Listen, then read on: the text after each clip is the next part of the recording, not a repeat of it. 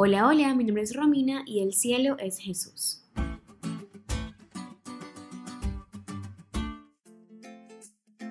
Juan 11 del 40 al 44 dice así. Jesús respondió, ¿no te dije que si crees verás la gloria de Dios? Así que corrieron la piedra a un lado.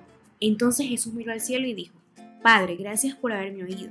Tú siempre me oyes, pero lo dije en voz alta por el bien de toda esta gente que está aquí, para que crean que tú me enviaste. Entonces Jesús gritó, Lázaro, sal de ahí.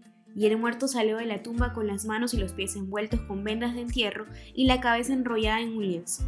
Jesús les dijo, quítenle las vendas y déjenlo ir. La resurrección de Lázaro nos muestra bastantes realidades acerca de la muerte. La interacción que Jesús tiene con Marta, cómo él considera la muerte, la esperanza de la resurrección y la segunda venida. Y también Jesús preocupándose por sus seres queridos, amigos y mostrando que él estaba involucrado en el proceso de salvación y en la vida eterna. Hablando de la muerte, existen muchas personas que hablan de diferentes casos acerca de experiencias que tuvieron cercanas a la muerte, que entraron en sí y volvieron a la vida y resucitaron.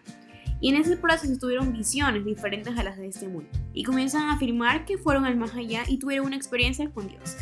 Vale recalcar que esto depende del contexto religioso en el que la persona se encuentra. Lo que encontramos en la Biblia, como el ejemplo de Lázaro, es que él no estaba clínicamente muerto, él estaba realmente muerto.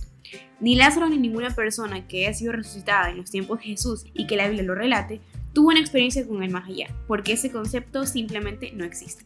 Nosotros pasamos al descanso y esperamos la segunda venida de Jesús. Pero gracias a Dios y sus promesas va a haber un más allá. El más allá es el futuro con eternidad que se nos ofrece para los que creen en Jesús y lo hacen. Cuando reconocemos que Jesús muere por nosotros, murió por nosotros y aceptamos la salvación, la eternidad se vuelve una realidad en nuestras vidas. ¿Te diste cuenta de lo que estuvo la lección? No te olvides de estudiarle y compartir este podcast con todos tus amigos. Es todo por hoy, pero mañana tendremos otra oportunidad de estudiar juntos.